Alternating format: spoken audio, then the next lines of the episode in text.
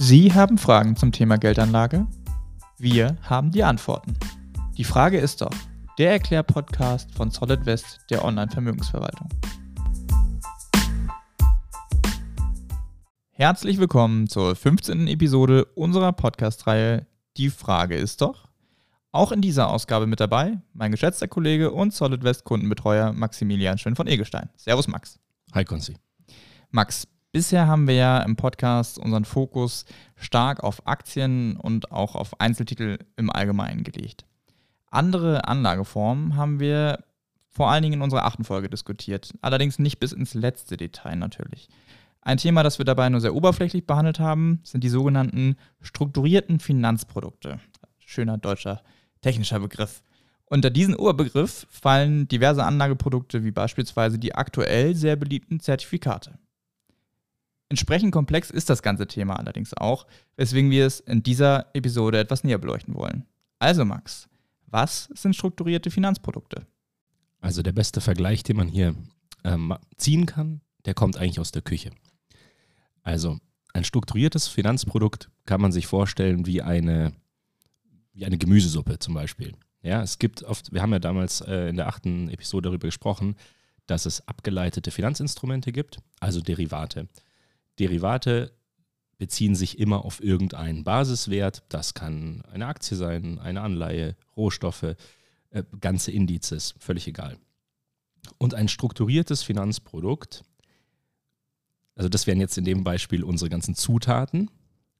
Und ein strukturiertes Finanzprodukt packt diese Dinge zusammen und baut daraus dann eine ganz spezielle Konstruktion, also ein neues Finanzprodukt, was dann bestimmte Charakteristika hat und diese Charakteristika sind quasi in ihrer Ausprägung endlos. Okay, also das mit der Suppe finde ich jetzt erstmal spannend. Ähm, und das war jetzt natürlich noch sehr abstrakt. Ich glaube, wir müssen schauen, dass wir das Ganze ein bisschen ähm, mehr zum Anfassen bekommen. Am besten machen wir es wahrscheinlich anhand von Beispielen, oder? Also lass uns doch mal die einzelnen, äh, die einzelnen Beispiele, die es so in diesem ganzen Bereich gibt, durchgehen und vielleicht äh, wird es dann auch für die Zuhörerinnen und Zuhörer ein bisschen klarer, womit wir es hier eigentlich zu tun haben. Ja, ich würde hier gleich äh, ein bisschen reingrätschen und das Wissen ein bisschen eindampfen, weil es gibt hunderte Zertifikatetypen und äh, wir wollen jetzt auch keine Vier-Stunden-Episode ähm, machen, die so technisch ist, dass wir alle Zuhörer langweilen. Aber ich fange jetzt mal mit was ganz Grundsätzlichem an. Ein strukturiertes Finanzprodukt, besser gesagt ein, ein Zertifikat, ist rechtlich gesehen immer eine Schuldverschreibung. Also eine ähnlich einer Anleihe sozusagen. Das heißt, was man hier als allererstes mal wissen muss, ist, dass es ein Emittentenrisiko gibt. Deswegen, also Zertifikate haben sich ja auch besonders während der Finanzkrise einen zweifelhaften Ruf erworben. Ähm, Stichwort Lehman-Zertifikate. Und vielleicht hat sich ja der ein oder andere mal gefragt, was ist denn so ein Lehman-Zertifikat? Was kann das denn eigentlich oder was hat es denn damals genau ausgedrückt? Aber das meint man damit gar nicht. Damit meint man einfach nur, dass diese Zertifikate von der Bank Lehman Brothers ausgegeben wurden, jetzt mal völlig egal, was sie konnten, und weil Lehman Brothers insolvent gegangen ist, haben die Zertifikate ihren Wert verloren, weil sie eben eine, also ja, weil es eben ein Emittentenrisiko gibt. Also das muss man immer erstmal wissen. Ein Zertifikat hat das Emittentenrisiko der ausgebenden Stelle. Ob das jetzt, wie gesagt, damals war es Lehman Brothers, aber es gibt natürlich auch sehr viele stabile Finanzinstitute, ähm, die sowas herausgeben. Einer der größten deutschen Herausgeber ist äh, die DK Bank also die Wertpapierbank der deutschen Sparkassen. Ähm, und so, so fangen wir jetzt erstmal an. Und jetzt gehen wir mal rein, was ist denn das dann ganz genau? Ziel ist es immer, ähm, dem Anleger oder oftmals irgendeinen einen Mehrwert zu bieten. Meistens spielt das Thema Sicherheit hier eine Rolle, weil wenn ich quasi, ich kann ja Rendite einfach dadurch erwirtschaften, dass ich mich in den Aktienmarkt begebe oder Anleihenmarkt, gemischte Strategien einfach anlege, warte und fertig. Und Zertifikate geben immer ein gewisses Extra. Und jetzt gehen wir mal in konkrete Beispiele. Ich möchte eigentlich äh, in der Folge nur drei Beispiele besprechen. Und zwar zwei sehr einfache Konstruktionen und eine, einen sehr gängigen Zertifikatetyp, der aber in seiner Konstruktion ganz, ja, doch relativ komplex ist. Und da kommen wir dann eben in dieses Suppenbeispiel. Aber nehmen wir mal eine der, der ältesten Ideen von Zertifikaten, das wäre das sogenannte Garantiezertifikat. Das klingt natürlich schon mal grandios. Das klingt jetzt erstmal gut, ja. genau. Es klingt grandios, Garantie, das, das, damit können wir uns identifizieren. Das heißt, ich habe irgendwie ähm, das Gefühl, ein geringes Verlustrisiko zu haben und so weiter und so fort. So, Emittentenrisiko jetzt mal ausgeschlossen oder besser äh, außen vor gelassen. Also was macht ein Garantiezertifikat? Hat man in den letzten Jahren sehr selten gehört. Warum? Dafür brauche ich einen Marktzins. An der Stelle sei auch noch darauf hingewiesen, dass natürlich der Emittent eines Zertifikats immer eine gewisse Gebühr dafür erhebt, dieses Zertifikat äh, zu strukturieren. Ein klarer Vorteil von einem Zertifikat ist, dass es Privatanlegern auch schon ab Kleinbeträgen die Möglichkeit gibt, in solche Arten der Finanzinstrumente zu investieren. Ja, also die meisten können ja nur Aktienanleihen kaufen, aber so dieser Derivate, Optionsmarkt ist halt vielen Privatanlegern ähm, einfach verschlossen. Einmal qua Volumen oder eben auch Kenntnissen. Also ich brauche zum Beispiel, wenn ich so ein Garantiezertifikat erwerbe, äh, brauche ich kein ähm, semi-professioneller Anleger zu sein. Oder die, die Bank muss nicht von mir prüfen, ob ich den Handel mit Optionen genau verstehe. Ich muss nämlich nur das Produkt verstehen und das Produkt ist hier relativ einfach. Fünf Jahre Laufzeit, am Ende kriegst du dein Geld zurück und wenn der DAX nach oben geht, machst du Gewinn. Relativ einfach. Auch ähm, sehr ja, in, in den Trend gekommen in den letzten Jahren ist die ähm, Aktienanleihe. Ähm, hier könnte man wieder ähm, auch einfach welche von den, von den Sparkassen benutzen, die auch hier einen ähm, relativ äh, defensiven Ansatz fahren. Wieso überhaupt die Zertifikate so in den Trend gekommen sind, ist ganz klar wegen der Abwesenheit des Zinses. Ja, und Zins ist nun mal was, worauf auch viele Anleger sehr stark reflektieren. Und jetzt mache ich wieder ähm, was sehr einfaches. Eine Aktienanleihe ist quasi wieder eine Inhaberschuldverschreibung und sie gibt mir die Möglichkeit, einen Zins zu verdienen, sofern sich eine Aktie über einem gewissen Sicherheitslevel bewegt. Wir machen wieder ein konkretes Beispiel. Die Aktienanleihe ist so ausgestaltet, ich habe drei Jahre Laufzeit als Beispiel, ich kriege jedes Jahr 3% Zinsen, die Aktie startet bei 100 und wenn die Aktie nie unter 80 fällt, dann kriege ich also die Zinsen kriege ich immer, aber dann kriege ich am Ende einfach nur mein Geld zurück. Und wenn die Aktie, da gibt es mehrere Ausprägungsformen, also wenn die Aktie entweder einmal unter die Barriere fällt, bekomme ich die Aktien geliefert ähm, zum Preis 80, ja, kriege meinen Zins zwar trotzdem, aber ich habe halt nur mal 20 Prozent so Verlust gemacht. Ist, ist halt so. Ähm, oder es gibt halt die Endtagsbetrachtung, also erst nach drei Jahren wird geschaut, ist es über oder unter dem Sicherungslevel und dann kriege ich halt entweder Aktien geliefert oder meinen Nominalbetrag zurück. Das ist jetzt, wie gesagt, eine sehr einfache Struktur, weil ich, was macht hier der, der Emittent? Er verkauft eine Verkaufsoption. Was ist eine Verkaufsoption? Hier, ähm, die Aktie steht bei 100 und ich verspreche jetzt dem Markt, ich kaufe diese Aktie in drei Jahren zu 80. Egal, wo die Aktie steht. Das nennt man dann Short Put. Also ich bin Short, bedeutet, ich bin der Stillhalter. Ich kann diese, ich kann nicht ausüben, sondern gegen mich kann nur ausgeübt werden. Und ähm, die Put-Option ist eben, dass es sich um eine Verkaufsoption handelt. So, und wenn jetzt eben ähm, die Märkte oder besser die Aktie über 80 immer bleibt, dann lohnt es sich für meinen Gegenpart nicht auszuüben. Und deswegen verfällt dann die Option wertlos. Und das, was die Bank eben einnimmt, um diese Option äh, an den Markt zu verkaufen, das reicht sie dann eben großteilsweise an den Kunden als Zins durch. So, das sind jetzt sehr einfache ähm, Strukturierungen und aber unterm Strich reden wir hier von ja, strukturierten Finanzprodukten. Äh, Finde ich jetzt insofern spannend, als dass ich glaube, also ne, wenn, wenn man jetzt seit zehn Jahren quasi Professional in dem Bereich ist, dann sind das natürlich einfache Produkte. Aber wenn man das nicht ist, sind diese Produkte deutlich weniger einfach ähm, zu verstehen, allein aufgrund der Tatsache, dass sie ja so viele Komponenten haben. Also man muss verstehen, wie ein Zins funktioniert. Man muss verstehen, wie eine Bank am Markt agiert mit dem Geld, was sie eingenommen hat. Man muss verschiedene andere Produkte kennen. Also ich finde, man merkt schon sehr, sehr deutlich, dass der ganze Bereich einiges ist, aber sicherlich nicht unterkomplex. De definitiv.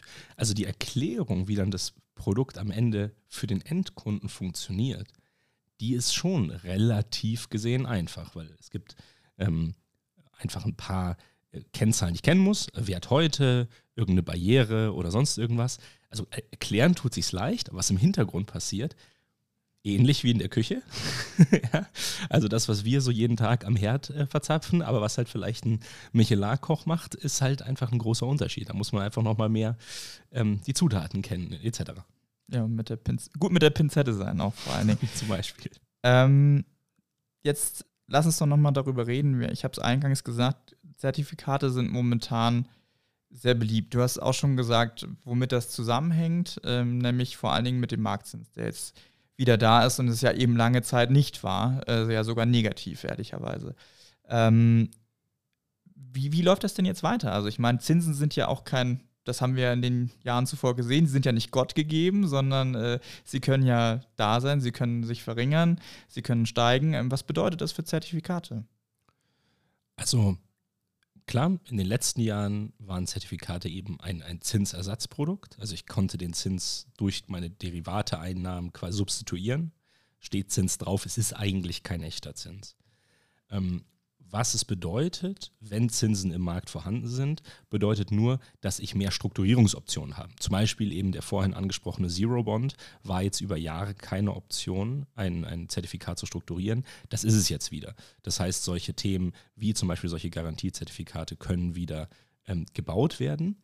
Trotzdem ist hier ganz wichtig zu wissen, immer wenn wir über solche Derivate und derivatäre Strukturen sprechen, da geht es am Ende des Tages gar nicht so sehr um den Marktzins. Der Marktzins ist, gibt mir nur, wie gesagt, so eine Sicherheitskomponente mit zum Beispiel Zero Bonds. Aber ich handle dort immer den Aktienmarkt. Das heißt, meine, meine Rendite oder mein Zins kommt aus der Schwankungsreiche, aus der Schwankungs, ja doch, aus der Schwankungsbreite ähm, des, des Aktienmarktes und nicht aus einem Zinsmarkt. Genau wie du sagst, ist nicht Gott gegeben. Das heißt, nur weil der Zins nach oben gegangen ist, müssen Zertifikate nicht zwangsläufig jetzt auch höhere Zinsen auf ihre Strukturen bieten. Das macht sie halt dann im Gegensatz unattraktiver.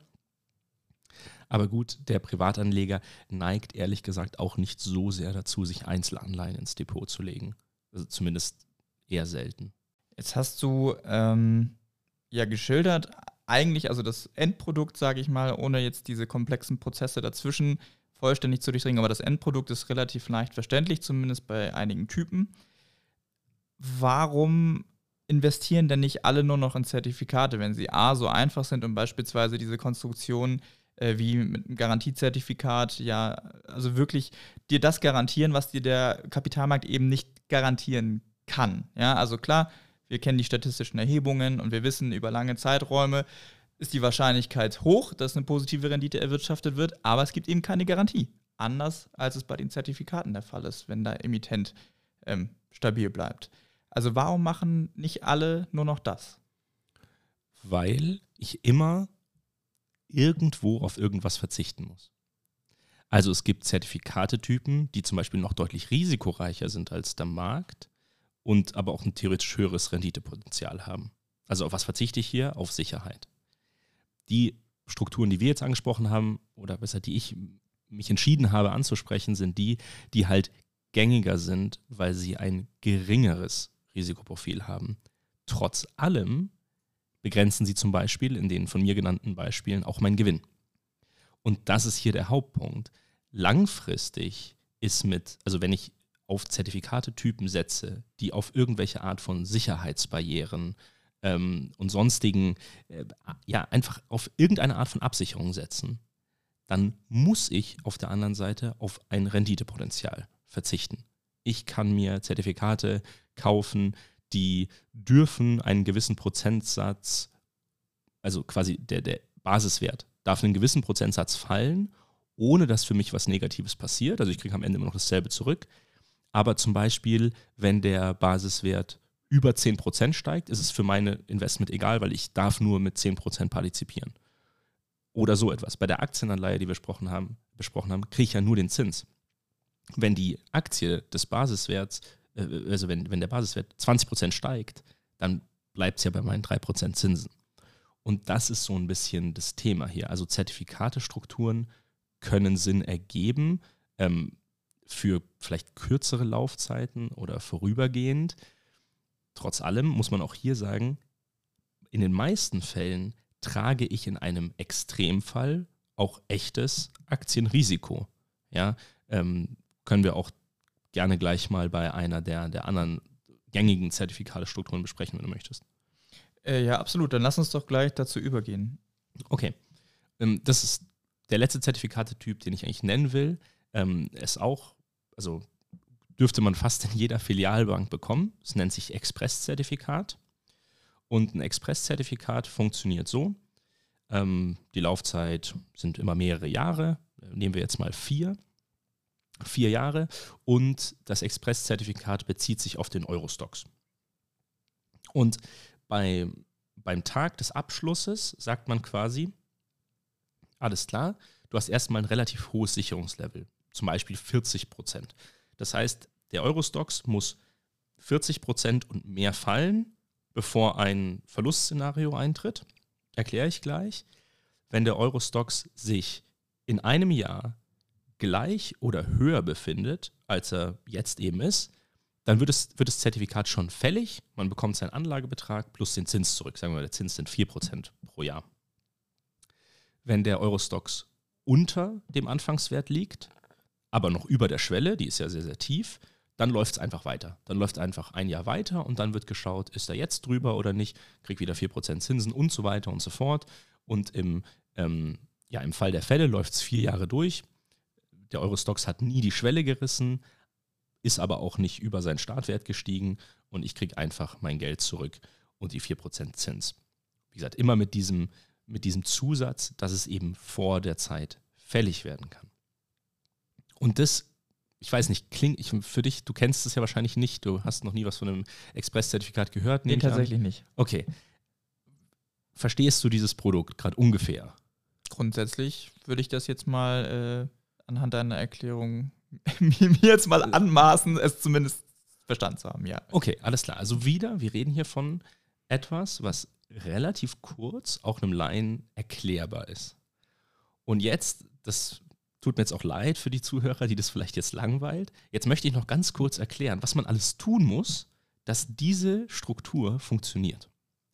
Und jetzt muss ich drei Teile machen.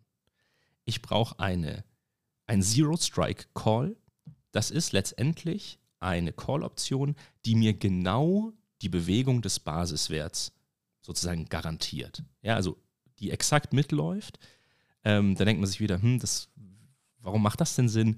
Äh, man verzichtet auf Dividendenzahlungen. Also ich gehe quasi der Eurostox ist ja auch ähm, kein Performance-Index wie zum Beispiel der DAX, sondern ein Kursindex. Das heißt, die Dividenden sind nicht im Index enthalten. Das heißt, mein Counterpart sagt, ich gehe genau den Kursindex Eurostox für dich mit ähm, und könnte sich dann halt auf der anderen Seite genau die Aktien des Eurostox kaufen und sich die, die Dividende einstreichen. Also ein Zero-Strike-Call, nichts anderes. Basiswert wird eins zu eins mitgegangen. Den brauche ich, das ist meine, er meine erste Zutat. So, jetzt brauche ich eine Digital Option, eine Digi-Option. Eine Digi-Option ist, ein ist eine ganz klassische Wette. Und zwar, die Wette geht so, ähm, ich wette, der Eurostox ist in einem Jahr gleich oder höher als jetzt. Und ich setze, jetzt in dem Fall mal so ganz leicht, ich setze 4% Zins. Also ja, das, was dem entspricht. Ähm, und ein anderer Marktteilnehmer kann sagen, nee, nee, ich glaube, der ist niedriger und ähm, setzt halt dagegen.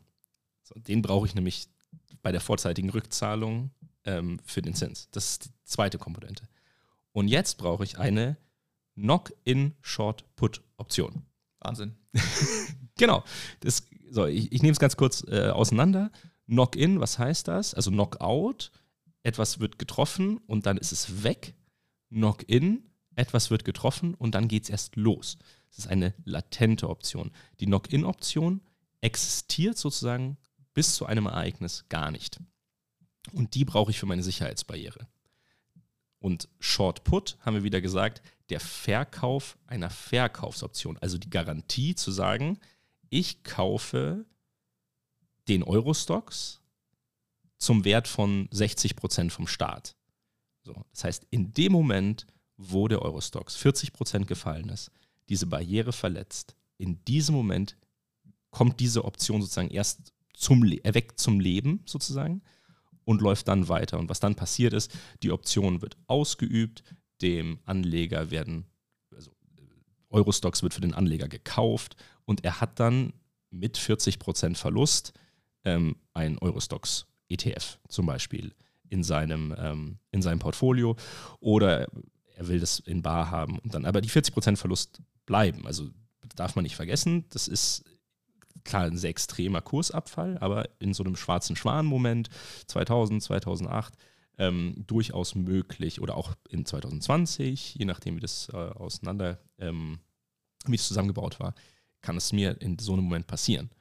Und diese drei Komponenten brauche ich, damit dieses einfache Produkt, was ich dir gerade innerhalb von ungefähr so 60 bis 90 Sekunden erklären konnte, überhaupt darstellbar ist.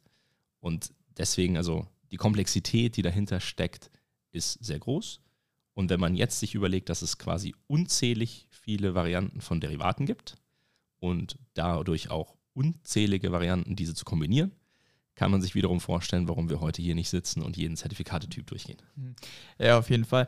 Und also was ich mir denke, wenn man diese Produkte jetzt aufbaut und sich anguckt, aus was für Komponenten sie bestehen, ähm, da kommt mir erstmal der Gedanke, dass das auch mit extrem Kosten verbunden sein muss. Also, weil das Ganze zu bauen, diese Konstruktion zu bauen, klar, das machen die Banken jeden Tag. Ähm, und die Leute, die das machen, die machen das auch äh, jeden Tag.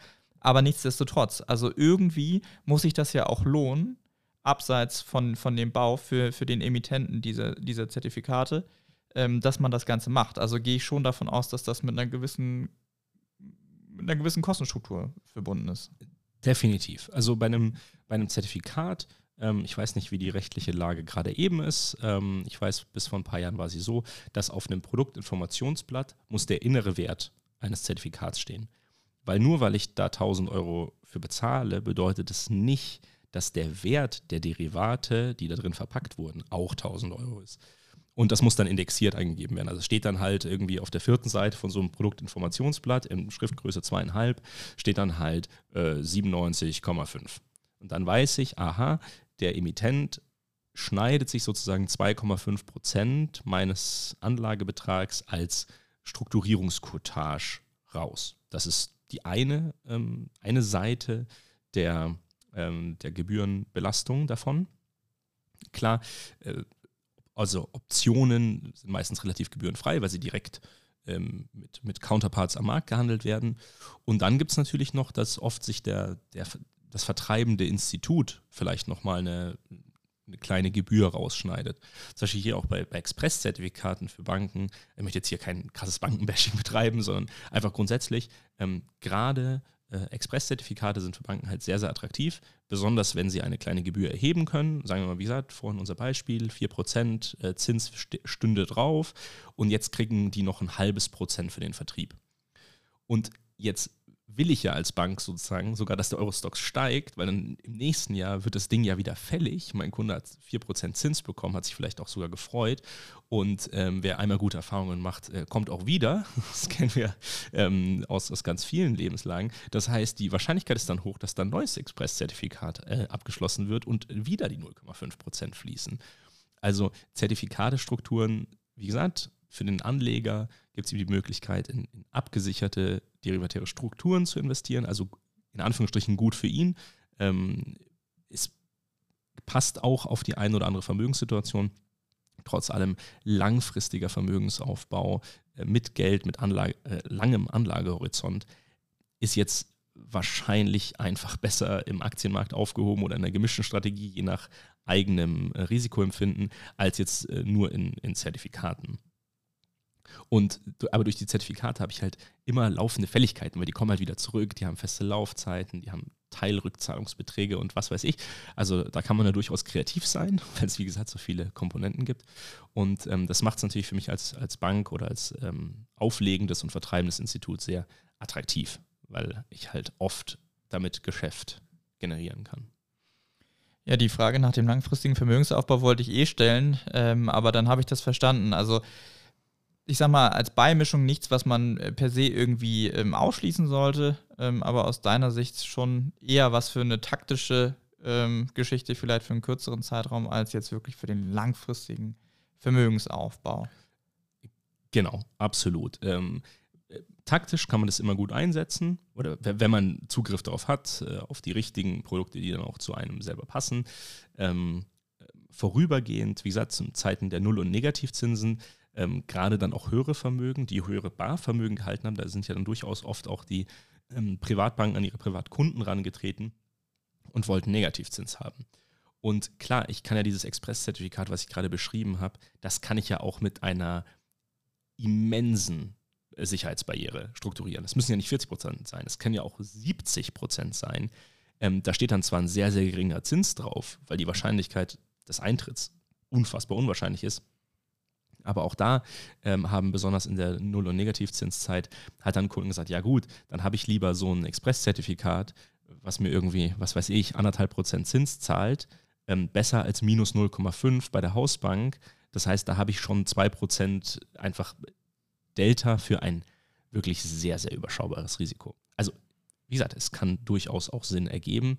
Ähm, es ist nur, wie gesagt, es sollte nicht die hundertprozentige Strategie in die Zukunft sein, weil wenn wir auch Aktienmarktrenditen, weil, wie ich vorhin eben sagte, ganz oft wird auf irgendeinem Level ähm, das Renditepotenzial beschnitten und der langfristige Ertrag im Aktienmarkt jetzt ganz speziell, der ist ja nicht gleich verteilt. Diese 6 bis 8 Prozent, die man dem Aktienmarkt bei langfristiger Betrachtung an Rendite unterstellt, die kommt ja nicht jedes Jahr 6 bis 8 Prozent, sondern da kommt im einen Jahr minus 5 und dann gibt es das Jahr mit 29. Und wenn ich in dem Jahr mit 29 halt in irgendeinem gecappten Zertifikat bin, was mir halt irgendwie bis maximal 10% mitgeht oder was mir einen festen Zins zahlt. Dann beraube ich mich meiner Renditechance, ja. Genau, weil ich brauche diese Jahre, um diese 6 bis 8% langfristig zu erwirtschaften, muss ich in diesen Jahren, die eben so gut laufen, investiert sein. Was eben auch ganz oft der, das Argument ja ist, dieses, was wir auch schon mal besprochen haben, dass Timing nicht so besonders sinnvoll ist, ähm, weil ich kann ja beim Timen oder beim Angst haben vorm Timen, kann ich halt genauso ein Jahr mal verpassen. Kann zwar auch ein schlechtes Jahr verpassen, gar keine Frage. Aber eben auch ein sehr gutes. Auch eben sehr gutes und die sehr guten sind halt wiederum etwas öfter vorhanden als die sehr schlechten, zumindest in der Vergangenheit. Ähm, und das ist so das Grundproblem mit Zertifikatestrukturen. Also langfristiger Vermögensaufbau ähm, mit Geld, was man nicht braucht, das ist jetzt in einem Zertifikat nicht unbedingt gut aufgehoben. Ähm, taktische Ergänzung zum bestehenden Portfolio, ja, also zum Beispiel so mit so einer Aktienanleihe. Ähm, ich habe einen Wert im, im Portfolio, den ich auch zum Beispiel sehr gerne mag. Ähm, ich möchte ihn aber auch nicht verkaufen. Ich halte ihn vielleicht für ein bisschen zum Beispiel zu teuer aktuell. Ich würde ihn sogar gerne aufstocken. Dann kann ich ja mal eine Aktienanleihe, ähm, wenn ich mich jetzt nicht direkt mit Optionen beschäftigen will, kann ich eine Aktienanleihe kaufen. Wenn der Wert fällt, kriege ich die Aktie angedient plus Zins, was ich eh wollte, für 20% günstiger sozusagen. Ähm, wenn die Aktie seitwärts läuft, naja, dann kriege ich immerhin meinen Zins und wenn die Aktie steigt, habe ich sie schon, kann mich freuen über den Ertrag und habe dann halt ein bisschen, ähm, ein bisschen Rendite verpasst. Oder eben als Liquiditätsalternative von solchen sehr defensiven Strukturen. Aber da ist natürlich gerade der Marktzins dann sehr hoch, dass da dann fast Sachen wie der Geldmarkt ähm, mir, mir ähnliche Rendite-Chancen bieten kann, wenn ich kurzfristig anlegen will. Ja, ich glaube, das war jetzt ein, ähm, auch wenn wir uns auf drei oder du dich jetzt mal auf drei, ähm, ja, drei Beispiele konzentriert hast, war das, glaube ich, sehr umfangreich, um auch mal zu erklären, wie die Funktionalitäten sind. Und nur weil etwas auf den ersten Blick einfach aussieht, ist es das noch lange nicht. Zumindest nicht, ich sag mal, vielleicht wenn man noch eine Ebene tiefer schaut. Ich glaube, das ist auch wichtig im Hinterkopf zu behalten für alle Anlegerinnen und Anleger, die sich mit dem ganzen Thema mal auseinandersetzen möchten oder das bereits tun. Ähm, ja, und deswegen äh, an der Stelle schon mal vielen Dank für die Erklärung. Äh, ich glaube, das war wieder gespickt mit vielen wertvollen Informationen. Hoffe ich. ja, und ähm, meine Damen und Herren, Sie kennen es schon, an dieser Stelle folgt bei uns der Aufruf, und zwar äh, an Sie, wenn Sie jetzt sich denken, aber die Frage ist doch etwas vollkommen anderes als das, was die beiden Herren da jetzt in dem Podcast besprochen haben, dann freuen wir uns auf Ihre Zusendung. Entweder per E-Mail an service@solidwest.de oder über unsere Social Media Kanäle, LinkedIn, Twitter, Instagram, Facebook. Ähm, Sie erreichen uns auf jedem Kanal. Schicken Sie uns Ihre Fragen, die wir diskutieren sollen ähm, und dürfen. Wir werden es versuchen. Wir können es nicht versprechen. Auch den Zusatz geben wir natürlich jedes Mal. Ähm, aber wir beantworten Fragen natürlich auch gerne bilateral. Wenn es nicht reicht für den Podcast oder wenn es etwas zu spezifisch ist, dann werden wir natürlich immer versuchen, auch auf anderen Kanälen Antworten zu geben. Max, dann, es hat mich wieder sehr gefreut. Bis zum nächsten Mal. Ja, mich auch. Danke.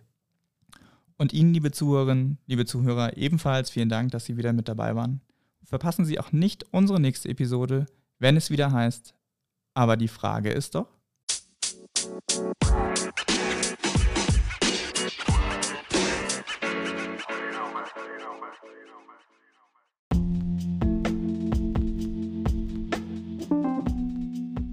Rechtliche Hinweise.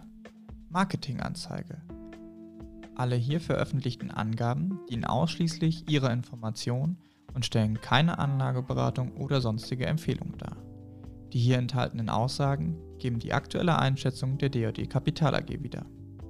Diese können sich jederzeit ohne vorherige Ankündigung ändern. Alle getroffenen Angaben sind mit Sorgfalt und entsprechend dem Kenntnisstand zum Zeitpunkt der Erstellung gemacht worden. Für die Richtigkeit und Vollständigkeit kann jedoch keine Gewähr und keine Haftung übernommen werden. Risikohinweis Langfristige Erfahrung und Auszeichnung garantieren keinen Anlageerfolg. Wertpapiere unterliegen marktbedingten Kursschwankungen, die möglicherweise nicht durch das aktive Management des Vermögensverwalters ausgeglichen werden können. Bitte beachten Sie dazu unsere vollständigen Risikohinweise.